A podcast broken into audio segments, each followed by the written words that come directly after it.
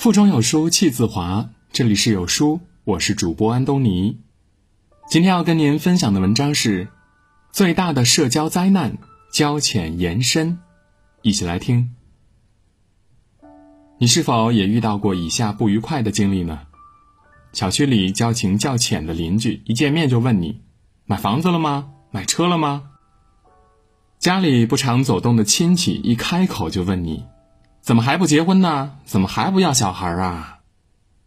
只能算是萍水之交的人，却总是问你，在哪儿工作呀？工资多少钱一个月呀？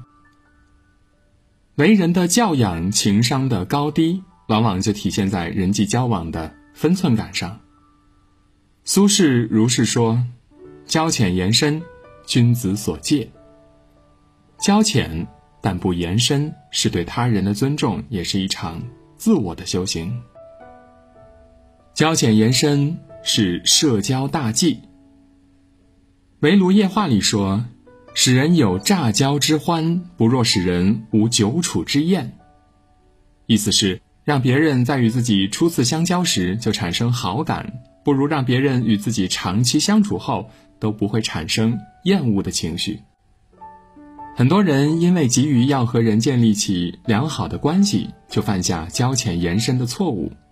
想营造出相谈甚欢的气氛，就迎合对方，不敢发表不同的意见，因为想成为别人眼里健谈的人，就费力装出不属于自己的性格，希望对方认为自己可靠，没有城府，便把隐私毫无遮掩的如数分享。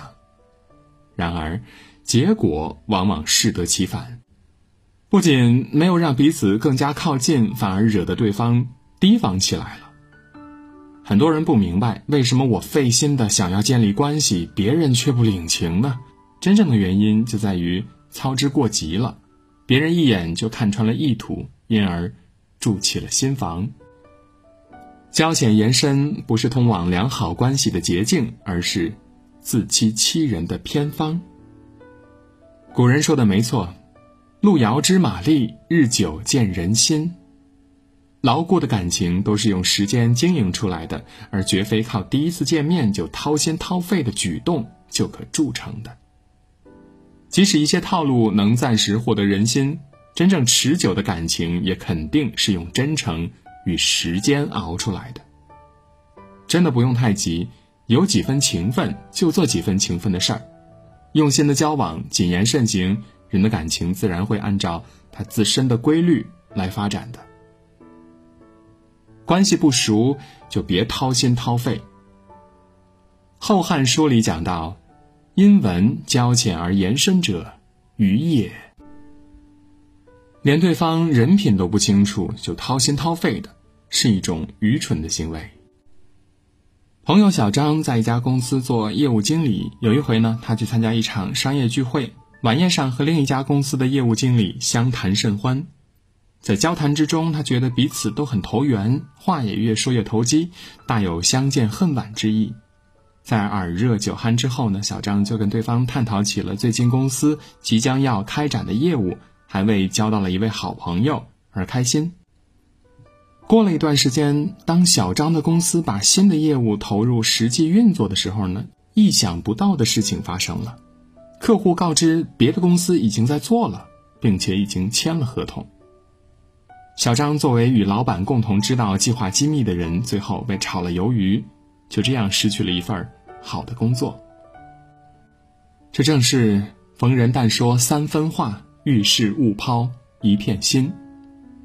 交情越浅，就越要谨慎的说话，越要重视对隐私的保护。有人觉得在与人交往时，心里打着算盘是圆滑世故的表现，但万一对方人品不好呢？不让自己承受冒着如此大的风险，而是去加深对对方的了解后再做定夺，才是对自己负责的行为。作家劳伦·奥利弗也说：“完全看错一个人多么容易，只看见他们的一小部分就误解为全部。一想到这儿就发抖。”交浅不言深，体现的是为人处事的一份谨慎，是成熟，是明智，是懂得保护自己的表现。《蔷薇园》里有句话：“话不像话，不如不说；话不投机，不如沉默。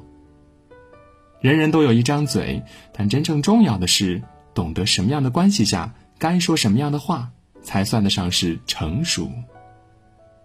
人际交往当中，我们总会遇见那个可以让自己畅所欲言的好朋友，可以尽情的向他倾诉自己的所有，无所保留。但是在那之前，交情尚浅的时候，还是要谨言慎行呀。今天的文章就到这里，好书伴读，让阅读成为习惯。长按扫描文末的二维码，在有书公众号菜单免费领取五十二本好书，每天有主播读给你听。如果您喜欢今天的文章，可以在文末点个再看，或者把文章分享至朋友圈，让更多的人和有书一起成长。我是主播安东尼，明天清晨我依旧在有书等你，早安。